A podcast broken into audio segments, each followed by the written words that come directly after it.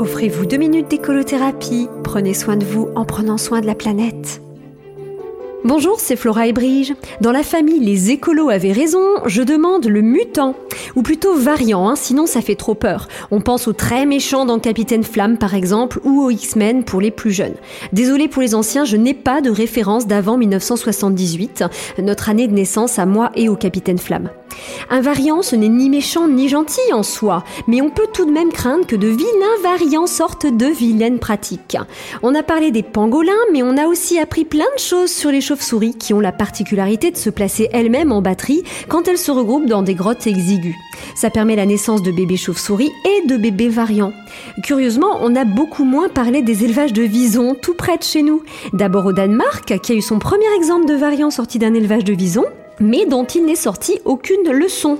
Résultat, ce qu'on a appelé la seconde vague de la pandémie est parti d'un élevage de visons en Mayenne.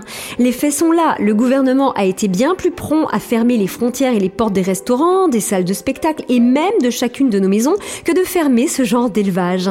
Pour tout vous dire, moi, je n'étais même pas au courant que ça existait encore les élevages de visons. Je croyais qu'il n'y avait plus que nos arrière-grand-mères qui portaient des manteaux de visons quasiment aussi vieux qu'elles.